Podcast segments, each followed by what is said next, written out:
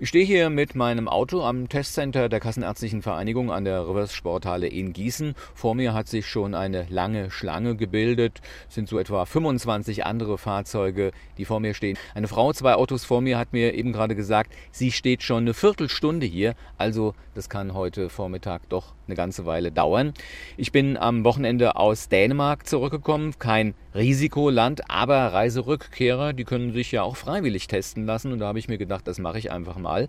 Mein Hausarzt, bei dem ich angerufen habe, der hat keine Kapazitäten dafür. Der muss schon Lehrer und Erzieherinnen testen. Also habe ich bei der 116117 angerufen und als ich mich dort dann durch die Warteschleife durchgekämpft habe, hat man mir gesagt, ich solle mit meinem Personalausweis zu diesem Testcenter fahren.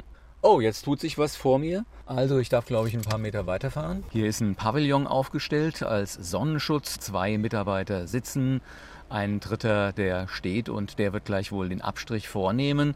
Die drei Mitarbeiter sind alle in Ganzkörperanzügen gekleidet, also bei den Temperaturen über 30 Grad heute wirklich kein Vergnügen. So, und jetzt komme ich tatsächlich dran.